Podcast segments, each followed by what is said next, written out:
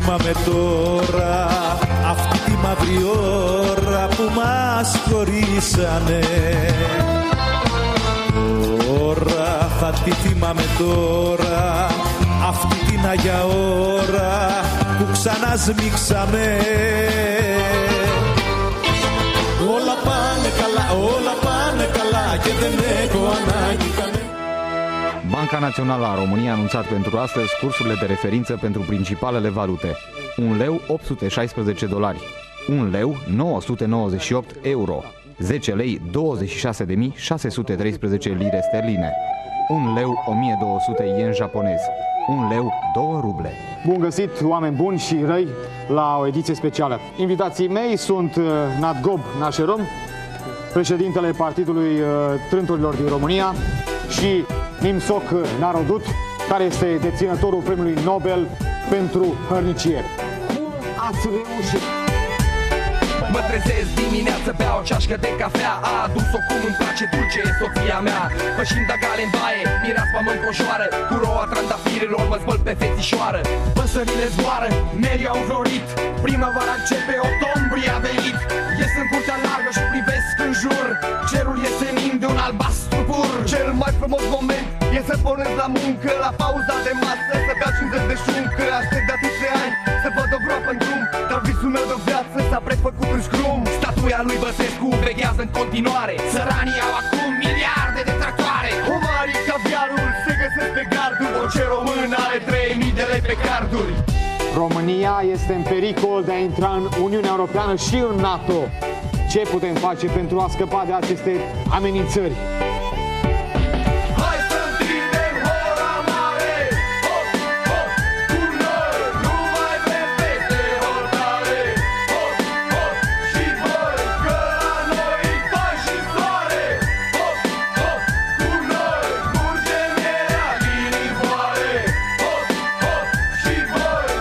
Cel mai căutat animal din România este șocâtele.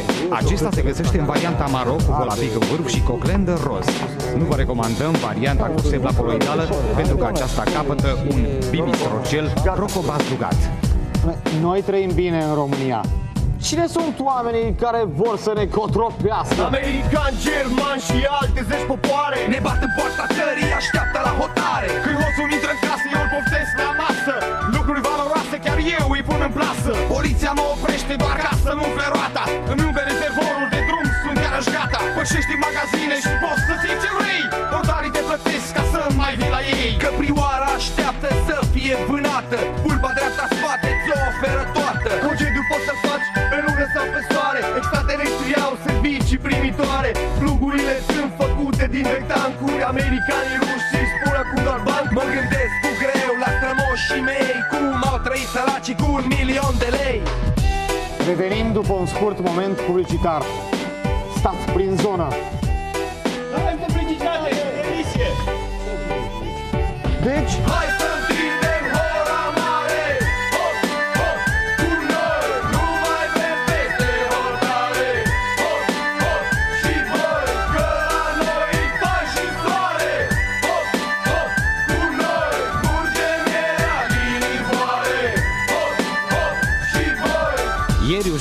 uzinele Dacia au achiziționat concernul Daimler Chrysler și General Motors. În urma acestei tranzacții, România a plătit datoria Statelor Unite către Somalia și Irak.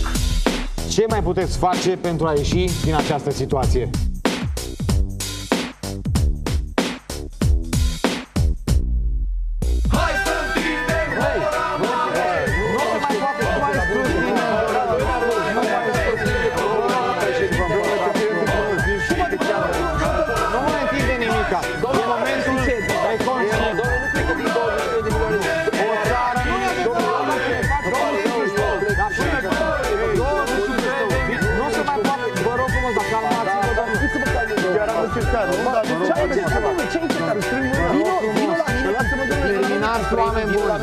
Gata, gata, oameni buni. Gata, eliminați. Basta, gata, gata, gata, vă rog frumos. Gata, gata, am terminat.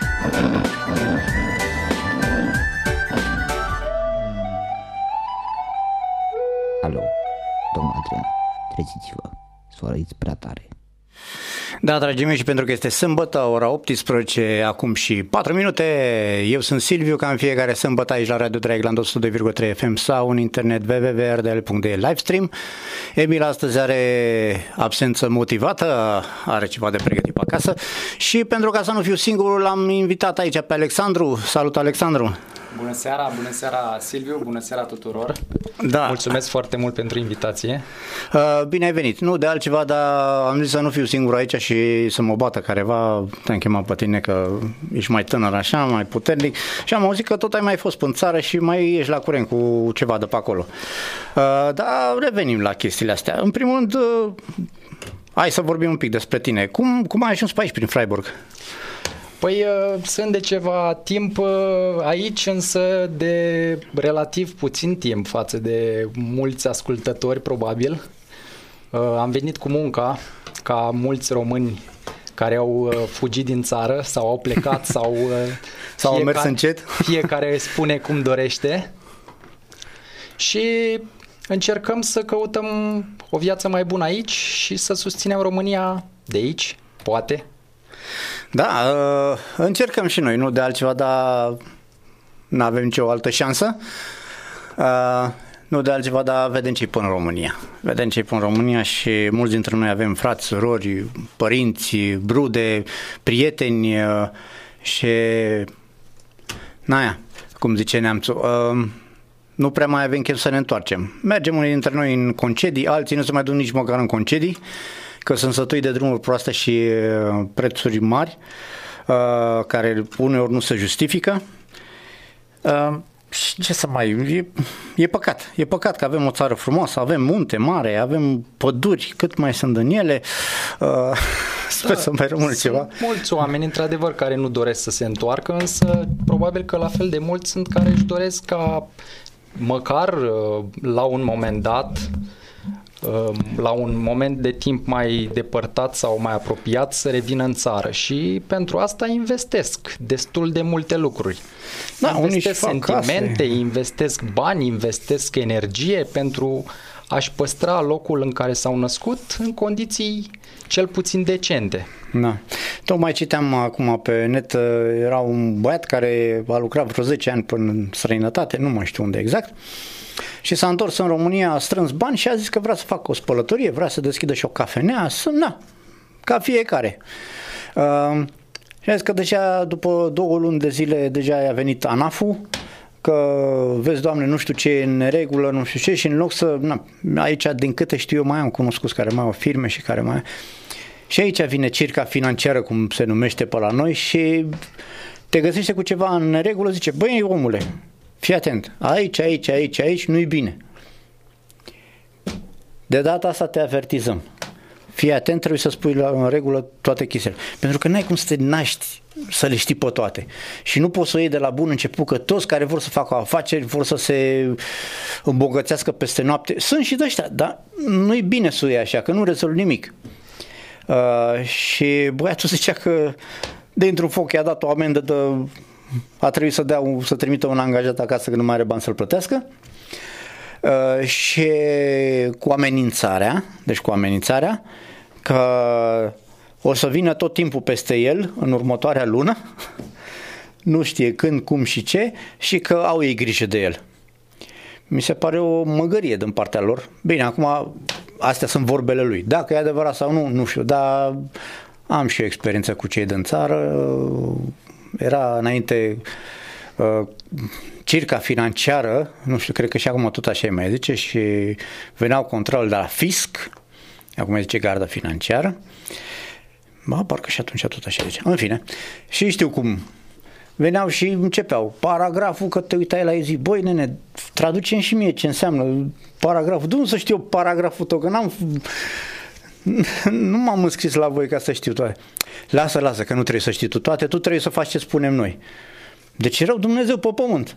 Și până la urmă, da, am făcut și eu ce, ce am știut, mi-am luat bocuceluța și am plecat. Ah, da, în fine. Da, din păcate, cei care pleacă uh, și se reîntorc au posibilitatea să vadă cum e în altă parte și să facă această comparație cu România și de cele mai multe ori nu e cea mai fericită, nu e, nu e un avantaj net. România nu este în avantaj din această comparație, însă există și foarte multe oportunități pe care le are și le oferă în continuare România, pentru că fiind foarte multe lucruri de îmbunătățit acolo, sunt foarte multe lucruri care se pot face. Orice persoană care vine din afară și vede cum ar trebui să funcționeze lucrurile într-un mod normal și firesc, natural, cum spunem noi, vede că aceste lucruri sunt practic nefuncționale în România și se pot face funcționale cu un minim de efort. Doar e nevoie de un pic de, nu știu, de voință probabil. Aia e.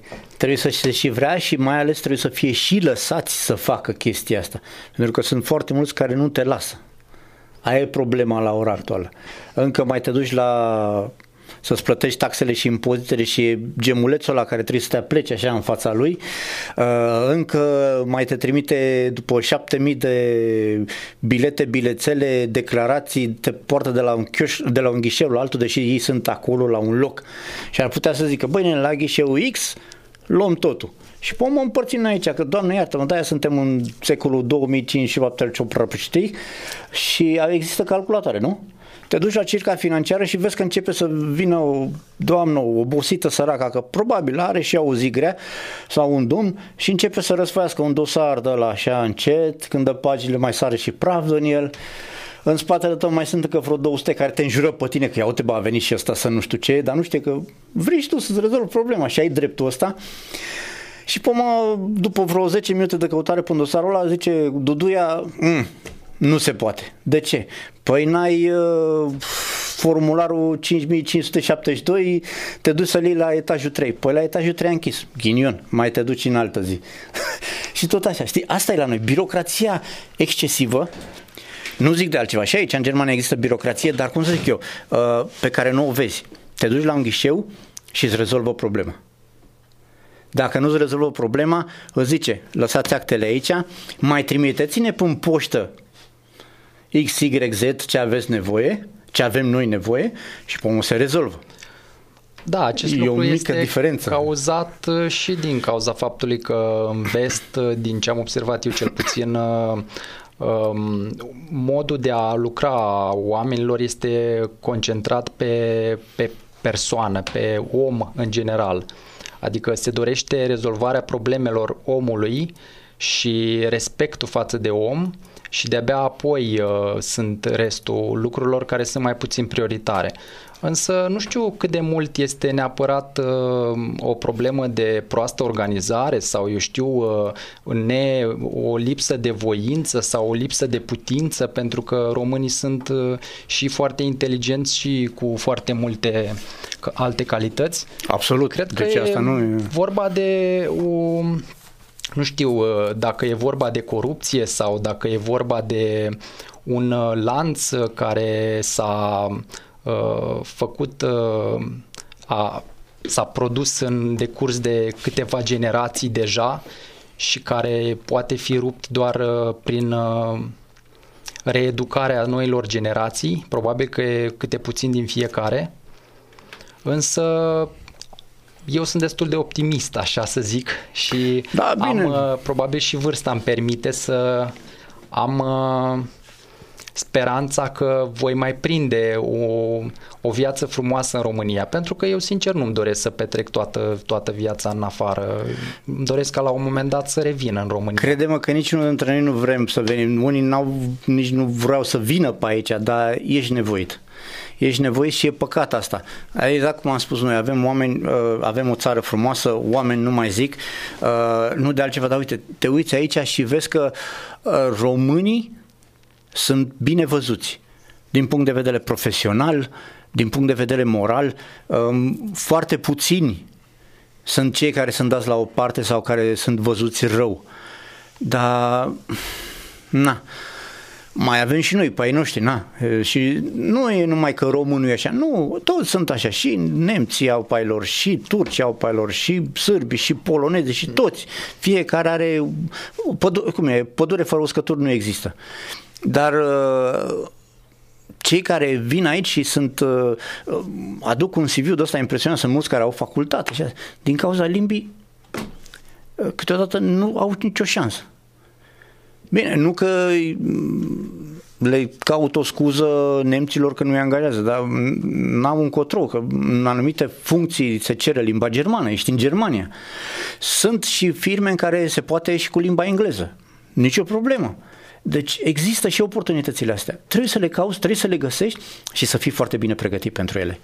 Pentru că acolo nu-ți deschide nimeni ușa că ești nepotul lui finul, lui ruda, lui... Nu, ești pregătit, n-ai nicio problemă. Nu ești pregătit, îți spune la revedere, ne strângem mâna nu la ușă, ci frumos, așa prietenește așa și fiecare vede de drumul lui, nu e nicio supărare. Așa este, trebuie să înțelegem în fond și la urma urmei noi suntem o resursă și dacă ești bine pregătit și au nevoie de această resursă, adică poți și știi să faci ceva mai bine sau mai ieftin sau mai eficient decât pot ei, cu siguranță te vor chema, cu siguranță te vor invita și te vor plăti să faci asta. Absolut. Și pe de altă parte, haideți să ne gândim în România, cum ar fi ca o persoană din uh, Uh, nu știu, să luăm o țară așa, să nu deranjezi pe nimeni din China. Africa de Sud, uh, nevorbitor de uh, engleză, nevorbitor de nimic altceva, să vină să ceară un job acolo sau semi-vorbitor de engleză. Da. Păi vă dați seama că n-ar avea nicio șansă. E, e de înțeles lucrul ăsta, dar dacă există potențial, cu siguranță că și uh, ei își doresc lucrul Absolut. Asta. Mai ales că în România este acum o penurie de forță de muncă calificată extraordinară. Deci până și în construcții, ce n-am mai auzit de mult timp, în construcții deja nu mai găsesc oameni și nu mai găsesc oameni pregătiți. Toți pleacă în afară. Și nu mă întreb de ce, pentru că știu de ce, pentru că sunt plătiți foarte prost să nu ne mirăm când vedem, uh, mulți zic că da, domnule, în construcție plătește prost. Păi normal, dacă un apartament cu două, trei camere costă 25-30 de mii de euro, uh, de unde vrei să te plătească pe tine tot cu atâta? N-ai, deci nu ai cum, nu ai cum. Așa este. Există un, uh, un fel de simbioză, dacă îmi permiteți termenul, între cetățeanul român și statul român sau între cetățean și stat în general. În momentul în care statul nu-ți oferă nimic sau îți oferă prea puțin pentru așteptările tale, îți dorești să pleci. Însă trebuie să te uiți la tine și să vezi dacă tu poți oferi ceva statului sau ce poți oferi statului astfel încât să-l îmbunătățești, să-l faci să spui, eu am făcut tot, tot ce se putea pentru țara mea și statul m-a dezamăgit și apoi am plecat. Sau măcar chiar dacă ai plecat, măcar să faci ceva de aici sau de unde ești, de oriunde se poate, astfel încât să nu lași lucrurile să rămână nesupravegheate, ne uh, să rămână așa, ca și cum nu te-ar mai interesa. Cred că da, nepăsarea da. este cea mai, uh, cea mai mare uh, problemă pe care exact. o putem avea în momentele astea ceea ce vedem, nepăs, apropo de nepăsarea asta, până și ieșitul la vot, e un semn de nepăsare. Uh, mulți îmi spun că, da, domne, dar pe cine să alegem că nu are rost, că și așa, tot cine vrea. Nu e adevărat. În ziua de azi, mișculațiile între ghilimele nu se mai pot face așa ușor.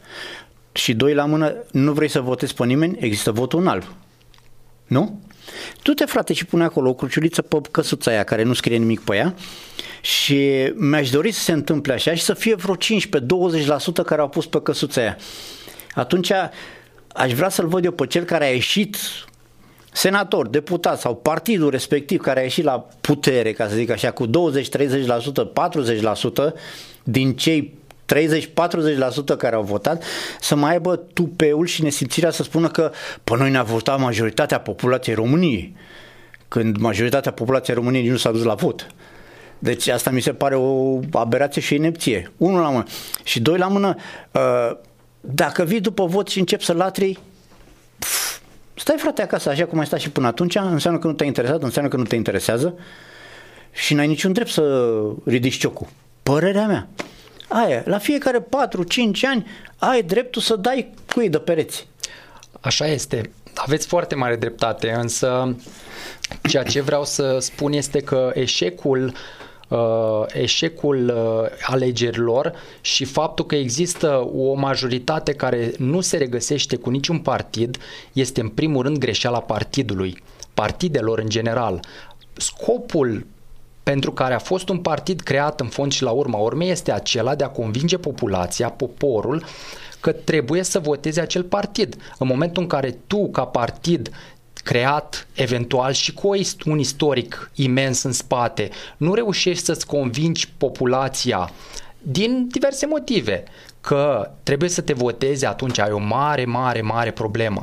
Iar mm. această mare problemă trenează de ani de zile, nu este de ieri de azi.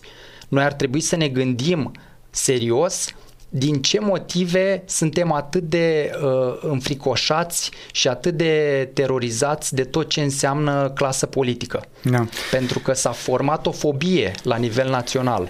Niciun partid practic nu mai reușește să mai convingă pe nimeni că, pot fa- că poate face ceva ca partid. Mai ales de când au căzut marile partide politice cu istoric foarte mare, cum e, erau PNCCD-ul, cum erau PNL-ul. PNL-ul de astăzi e o umbră. E, na, pe la noi, pe între blocuri, se spunea sunt vai de steaua lor. De? Uh, și nu știu, nu știu.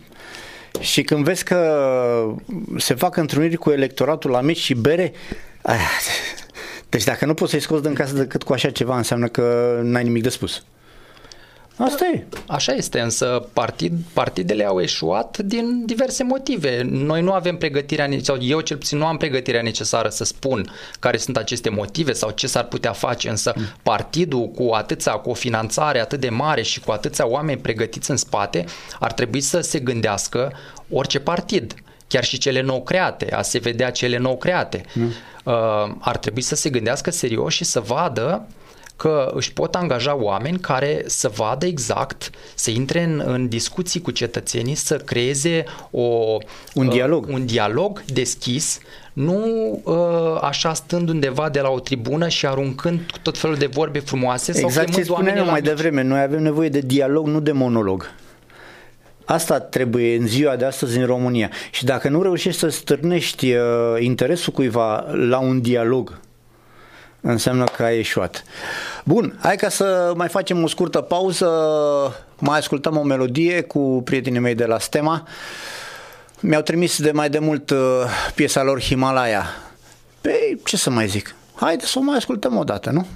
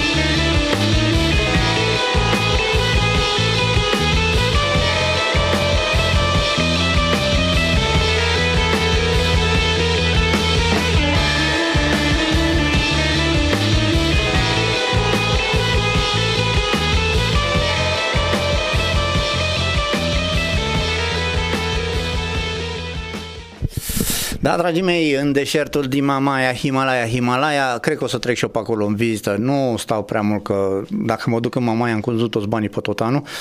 Uh, apropo de Mamaia, citeam undeva că erau uh, băieții aia șmecherași care beau șampanie de 100.000 de euro. Ah, S-au dus cei de la Circa Financiară, de data asta au făcut foarte bine că s-au dus acolo.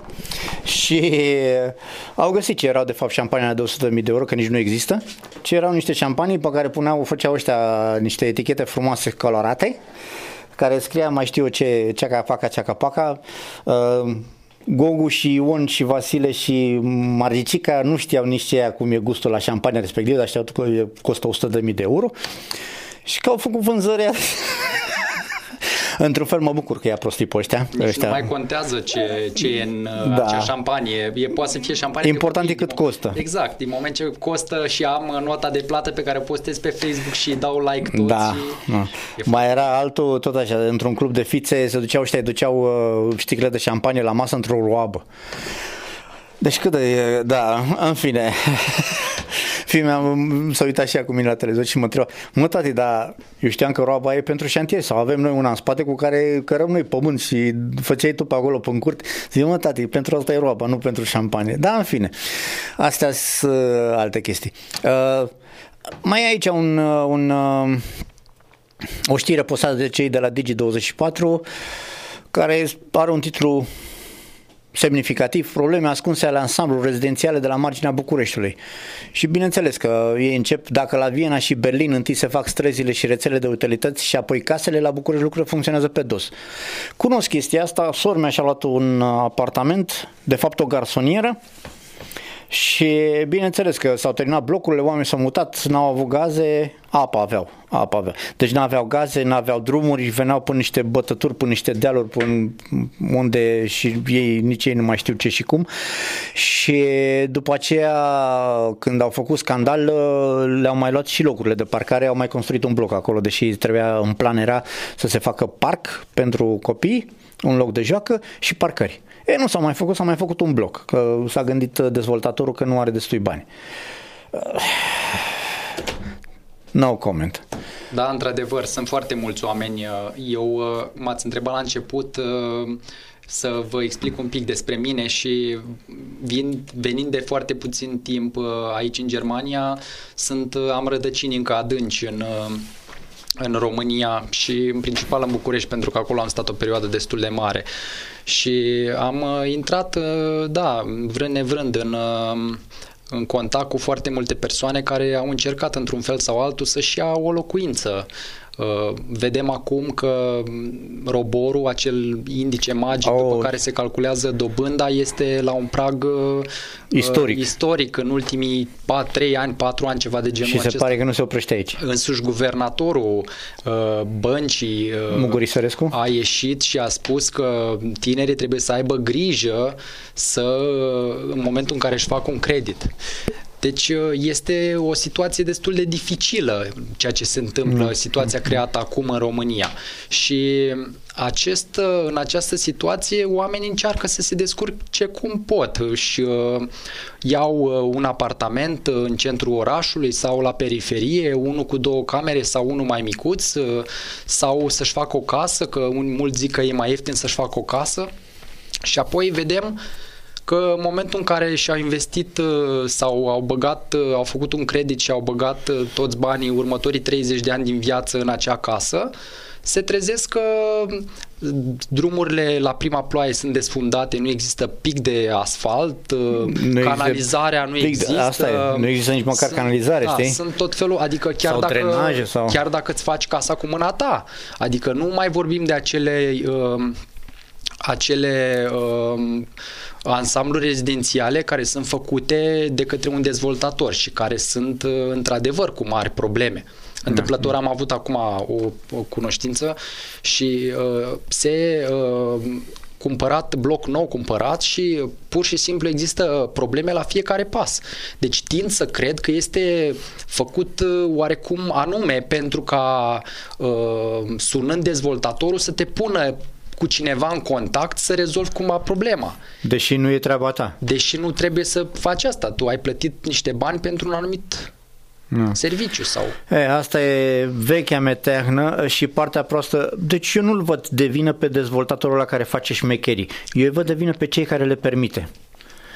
Pentru că nu cred că există om care să vadă că îi merge um, tricul și să nu încerce. Sunt unii care există chestia, știi, vezi că îți merge și vrei și mai mult și mai mult și mai mult way rasna psihic. Uh, se întâmplă, dar uh, și aici, ce crezi că aici nu au care fac uh, ghidușii, ca să spun așa? Au, dar vine unul un om amărât de la un birou, că aici nu au salarii fantastice la birouri, la, la stat au lucruri de muncă asigurate și trăiesc decent. Dar nu au salarii de mii de euro cum au pe la noi prin administrația locală și omul totuși vine cu legea în mână și spune stop, ce e aici? Păi că, păi că ce? Nu-ți convine? O demolezi. Deci chiar acum a fost o discuție uh, la noi în Kiersaten, pe unde stau eu, au construit ăștia o casă și pentru că a fost mai înaltă cu 1,25 m decât era în plan, a fost, s-au judecat cu ei și au zis că trebuie demolată, deși lumea se mutase deja. Pentru că cel care, și aici inter, intervin ghidușile, că ți-am zis și aici se poate, cel care semnase nu a măsurat, a luat-o de bună, a semnat și acum răspunde împreună cu constructorul. Așa este, însă trebuie să ne uităm un pic care este uh, acea protecție a, a consumatorului, ca să zic așa, cum funcționează ea în țările din vest și cum funcționează în România. Exact în asta momentul zic. în care tu te duci și vezi că ai cumpărat un uh, orice, un serviciu, un obiect, orice ai cumpărat și în momentul în care tu ai uh, un uh, O problemă. o problemă cu acel lucru, ai unde să reclami și să ți se, ți se, să ți se răspundă, uh, atunci, într-adevăr, consider că este, este ok. Dar dacă părerea mea este că în România lucrurile astea nu prea funcționează, pentru că unde aș, unde aș putea să fac reclamație? Am avut și eu probleme și am făcut la protecția consumatorului, nici măcar nu s-au obosit să-mi răspund, deși ei au termen de 20 de Păi zile da. în care trebuie să răspundă. Unde, unde să mă mai duc atunci? Da, și, atunci, ești vine unul și zice descurajat. că dă în judecată, că parcă toți avem timp să ne pierdem timpul pe procese până astea, știi? Deci mie mi se pare o tâmpenie chestia asta. Și revenim la partea cu corupția, pentru că atunci, în momentul în care un dezvoltator care învârte milioane de euro în fiecare zi se duce la una dintre instituțiile statului și vorbește cu un funcționar și îi oferă sau nu îi oferă niște valori sau ce îi oferă uh, tot la corupție ne, ne, Absolut. ne întoarcem. Pentru că ce șanse vei avea tu ca cetățean care îți soliciți un drept în fața unuia care are bani? Dreptul să taci din gură.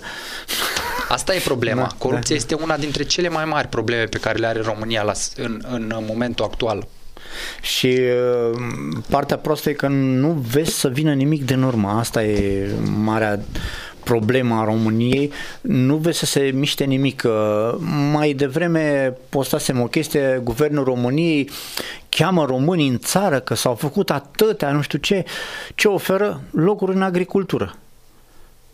Stai un pic, că eu, din câte știu, e o chestie ne la locul ei. Uh, terenurile României sunt vândute în proporție de peste 30-40% la investitori străini. Asta e o cifră pe care o știu de anul trecut, oficială. Uh, și unde să mai lucrezi? A, să te întorci ce? Uh, mai era acum un proiect, uh, fiecare tânăr care se întoarce în România primește 40.000 de euro să deschidă o afacere. Păi ce să fac? Să-mi fac o vrigărie? Ce să fac? Mie nu mi se par afaceri serioase la 40.000 de euro. Poți să faci altceva. Băi nene, noi dacă ai o idee de afacere, cum e și aici, și aici poți să te duci la o bancă sau undeva și să ai o idee de afacere, să n-ai un cent în buzunar. Dacă e o idee de afacere viabilă și ei consideră că e ceva bun, ei te susțin. Nu te întreabă cât costă, ei știu cât costă, ei fac investițiile, ei dau banul. Nu te duci tu, mai, mai dați-mi și mie azi 5.000 de euro, că trebuie să mai mă duc în dreapta și... Nu! Ei îți rezolvă tot, îți rezolvă și cu acte, îți rezolvă și... Tu ești șeful, tu trebuie să gândești, tu trebuie să organizezi. Este afacerea ta și ai primit bani de la banca X, Y sau de la investitori. Nu știu, sunt și fonduri de investiții aici. Și pe urmă, tu trebuie să plătești banii ăștia înapoi. Dar nu ca la noi. Să plătești banii în 5 ani sau nu știu ce. O investiție care trebuie să dai banii înapoi în 5 ani, uh, păi înseamnă că ori trebuie să iei cu două mâini cât ai dat, ori trebuie să faci ghidușii, ori să fii magician, să meargă afacerea. Da, guvernul nostru a spus multe, a spus inclusiv că românii nu sunt informați, Da, am văzut că și asta. ei știu, uh, au făcut foarte multe lucruri, inclusiv uh, foarte multe locuri de muncă și au dat bani uh, și la pensii și la salarii și că oamenii din uh, diaspora nu sunt informați.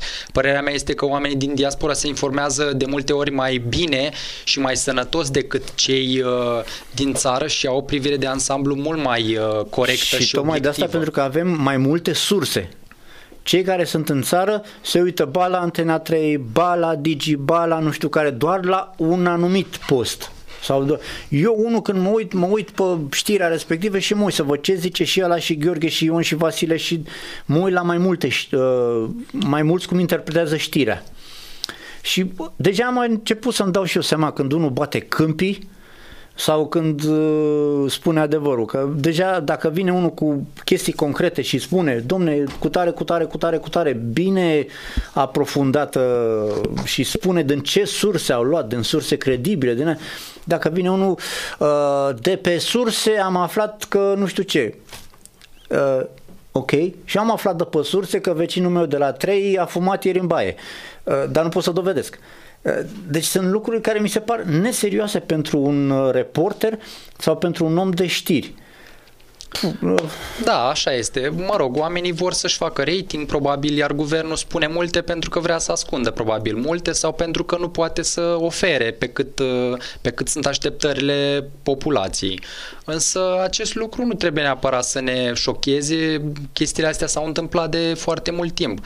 Însă ați zis un lucru care e destul de ciudat așa, că nu vine nimic din urmă și că nu se întâmplă nimic. Aia. Eu uh, totuși sunt destul de sceptic uh, la față de această afirmație și părerea mea este că tineretul deja începe să, să se comporte diferit uh, uh, și a format un fel de, nu știu cum să-i spun, un fel de anticorpi la acest tip de manipulare și la acest tip de corupție și o să vedeți, uh, poate dacă interacționați cu oameni care sunt în România, uh, oamenii încep să dea mai puțină șpagă, deja încep să întrebe, să-și pună întrebări, să vadă ce se întâmplă, de ce, de ce li se cer. Uh, Absolut. Sunt oameni informați care citesc, care caută și care văd unde și ce trebuie să plătească, de ce și atunci în momentul în care tu citești și știi foarte bine ce ai de făcut, atunci poți să ajuți tu pe cei cu care interacționezi. Altfel nu poți decât să dai șpagă și să te aștepți ca să fii ajutat. Dar în momentul în care ești preiei inițiativa și vrei să faci ceva, Și știi despre ce e atunci vorba? nici nu vei da șpagă, pentru că nu are rost.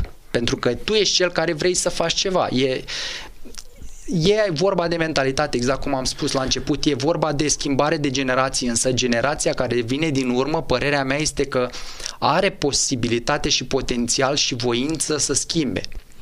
Asta ar fi cel mai bine. Să sperăm că o să fie așa și după încă o melodie pe care o vom asculta împreună, um, vom încerca să discutăm un pic despre partidele nou venite pe eșichierul politic din România, dar nu înainte de a asculta pe cei de la Subcarpați cu 84-85.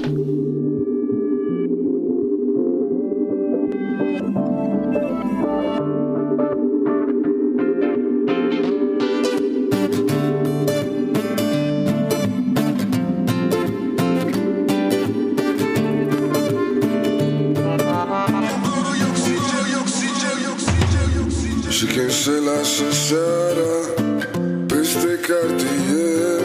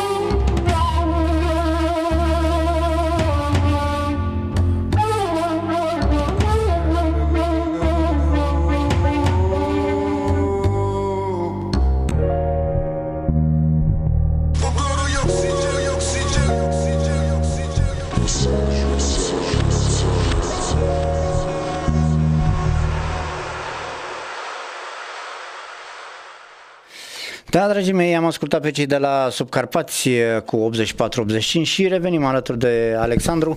Uh, vreau să vorbim un pic, adică vrem să vorbim un pic despre mm, așa zisele noi partide politice aparite, apărute pe șicherul din România, mai precis USR-ul și Partidul lui Cioloș, eh, Alternativa 100 sau?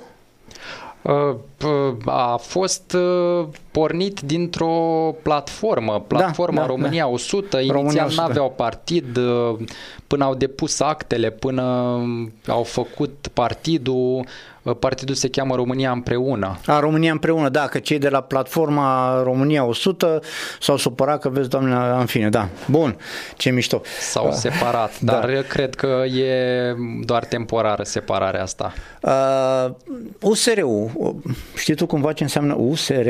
Uniunea Social Revoluționară sau ce? Nu, a pornit din USB, care era Uniunea Salvați Bucureștiu și... Și acum e Uniunea Salvați România. Exact. Bun. Băi, Bucureștiul n-au reușit să salveze că l-a acaparat uh, firea cu firea ei uh, zăpăcită.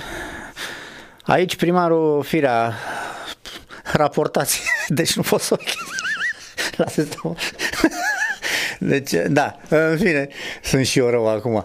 A făcut atâtea lucruri frumoase, dar nu mi-aduc aminte acum să le spun. Uh, și A tocmai spus, de- unul dintre cele mai mari reușite este revoluția în trafic. A fost, da? este, București este revoluționat maxim în trafic. Da, da, aia faci de la Băneasa până în centrul capitalei vreo o oră, o oră jumătate. da, uh, ce mișto. Aplaudăm, nu de altceva, dar opresc cu așa, cu șpagă, cu fără șpagă, ce a făcut, ce n-a făcut. A făcut tunelurile de la Băneasa, uh, a organizat uh, și tunelul de la Casa mm, Scântei, nu? Prese libere, da. Prese libere, da? Uh, Băsescu, nebunul care trage cu tunul și care și că a vândut flota, eu n-am găsit până acum, nu am auzit nimic. Așa se spune, așa zic și eu, na. Gura lumii Slobodan Zigomirovici, uh, a vândut flota României, măcar a făcut și el la podul Basarab. Firea până acum a organizat doar uh, pelerinajul acela la moaștele mai știu eu cui. Mie chestia asta cu pelerinajul la moaște să duc să pupi niște chestii al unui om, om mort că e sfânt, uh, în fine, da. Cum e și cu... A, apropo, apropo de oameni morți, Dumnezeu să ierte, uh, mai nou acum un român a cumpărat drepturile de autor uh, pentru Arsenie Boca.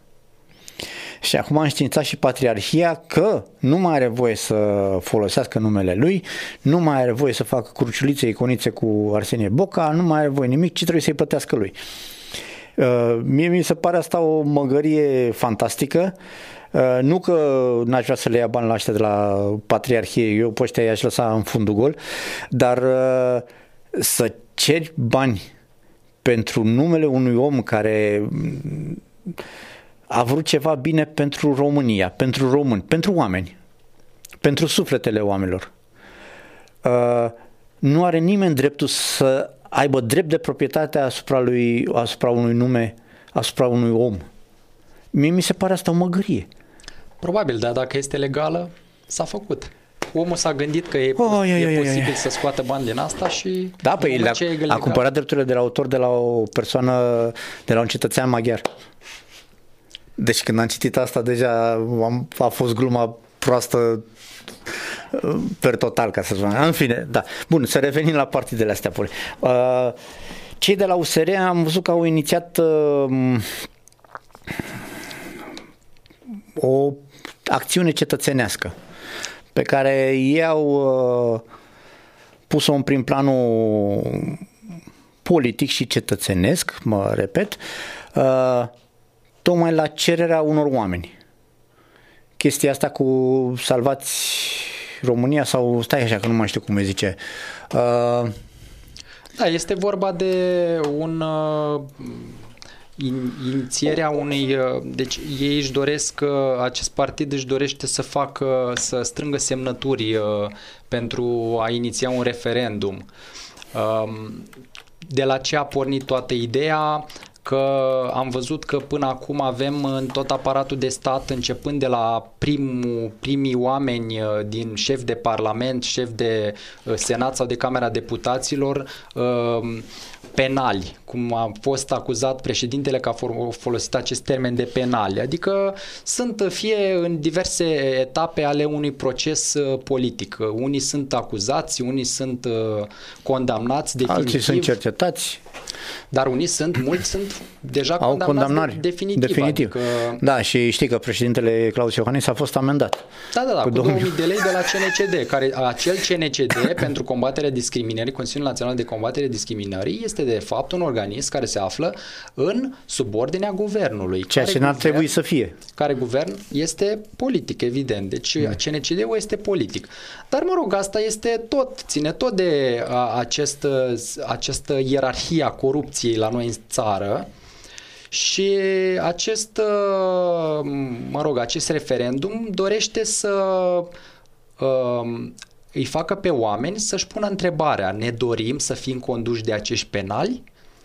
Adică suntem ok cu faptul că în Parlament oameni care sunt condamnați definitiv și irrevocabil să poată să obțină funcții, să aibă în continuare funcții și atunci s-a a apărut această uh, această mișcare. Acest proiect, da, pe care doresc să-l facă băieții ăștia de la USR. Eu nu am nicio treabă cu politica, eu sunt apolitic și nici nu-mi doresc să fac politică. Doar sunt destul de implicat în societate, ca să zic așa, și Uh, ceea ce ar trebui să cam facem toți, știi, nu-i vorba că, uite, și eu sunt acum, eu sunt, tu mă știi pe mine și ți-am zis de la început, nu mă interesează de niciun partid politic, pentru că, la adică, deocamdată sunt toți o apă și un pământ. Uh, aștept să văd ce face și Dacian Cioloș cu, cu partidul lui pe care l-a înființat și pe care uh, sper să-l cărmuiască bine. Aștept să văd ce face și Uniunea Salvați România mai, pe mai departe. Sper să se țină de ceea ce fac și să, să se gândească în primul rând nu la ei, ci la oameni, pentru că asta e rolul unui partid, asta e rolul unui politician într-o țară, oriunde ar fi țara asta. Și dacă e așa, mai discutăm, mai ne gândim, dar eu nu am cum uh, să, să mă afiliez vreunui partid, nici nu vreau, nici nu mă interesează uh, și tocmai de aceea de fiecare dată când a fost votare, am spus toată lumea, mergeți la vot, votați cu cine vreți voi, dar mergeți la vot. Așa este. Vă ia jumătate de oră, hai să zic, vă ia jumătate de zi din viața voastră. Mergeți la vot. Unii că am stat toată ziua la coadă. Nu, omule, eu, eu am fost întotdeauna, m-am dus la Strasburg. Uh, și am ajuns acolo mai mult de o jumătate de oră, o oră, hai o oră jumate n-a stat niciodată. Normal că dacă te duci la ora 5 jumate când la 6 se închidă urna, normal că o să stai, că a venit toată lumea care până atunci s-a plimbat, nu știu, a, a discutat și mai știu ce a făcut, uh, s-au dus și sau și a venit la 5 jumate că la 6 se închidă urnele și vai domne, nu mai țin și ei deschis. Păi toată ziua ce ai făcut mai omule? Așa este, este foarte important votul, dar până atunci trebuie să ne gândim ce putem face Uh, până la vot, pentru că dacă ne uităm la partidele vechi, uh, nu le dau nume, toată lumea le știe, Vom da, le băgate că, tot într-o oală, indiferent de culoarea vom politică. vedea că, nu, cele vechi în general, vom vedea că cele vechi uh, așteaptă de la popor, de la populație în general să fie cât mai uh, liniștită, cât mai neimplicată, dacă se poate să stea acasă, să nu comenteze, să nu spună nimic, eventual în, în ziua votului să vină să pună stampila și în rest să nu facă prea mult, uh, nu știu cum să zic, gălăgie, gălăgie cum s-ar spune, da. da. Mm.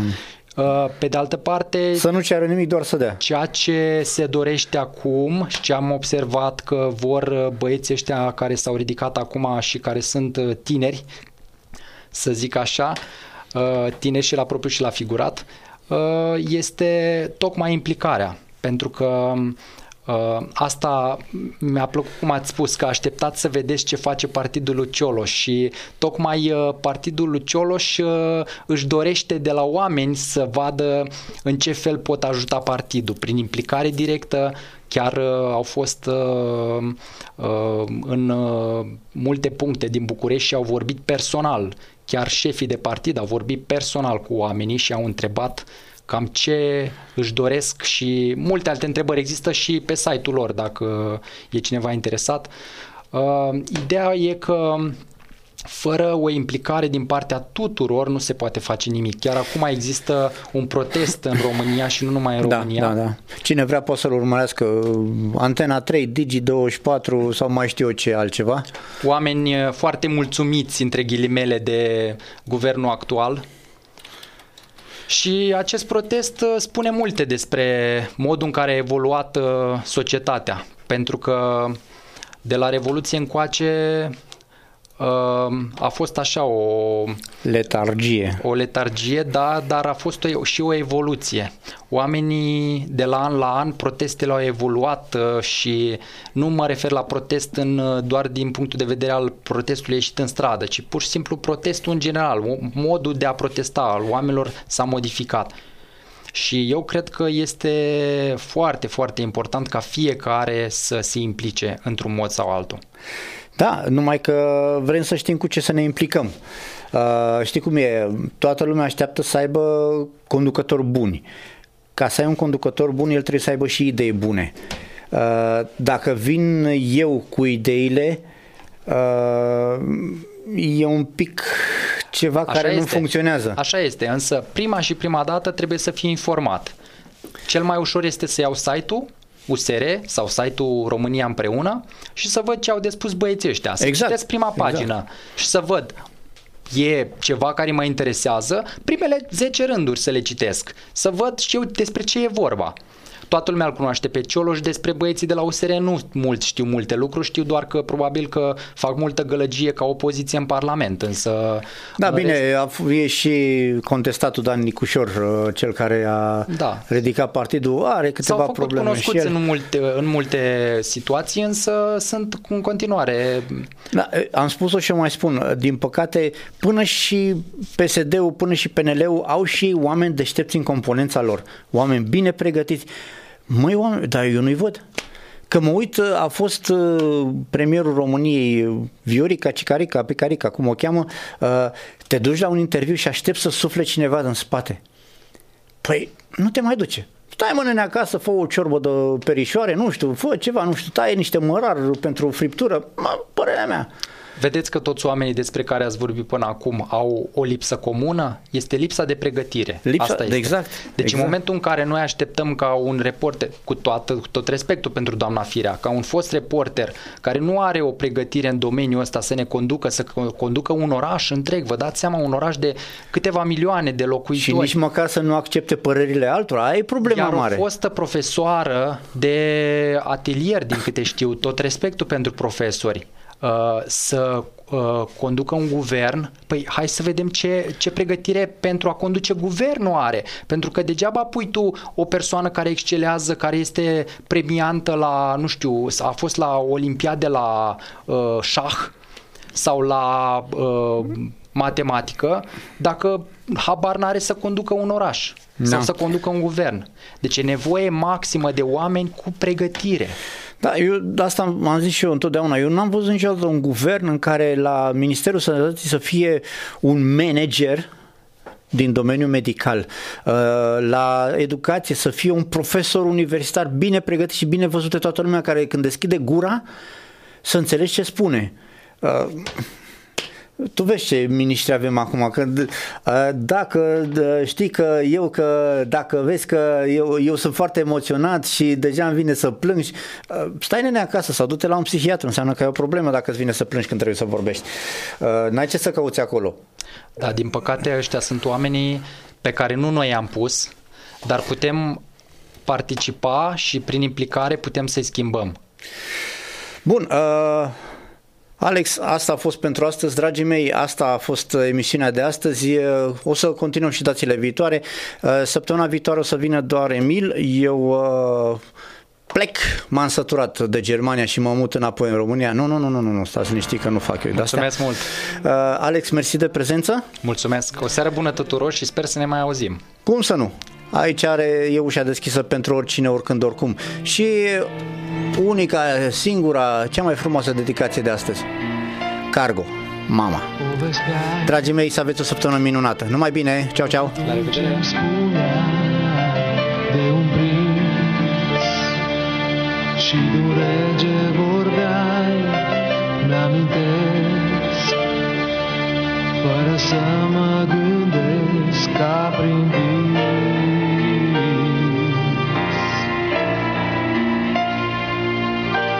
shelter.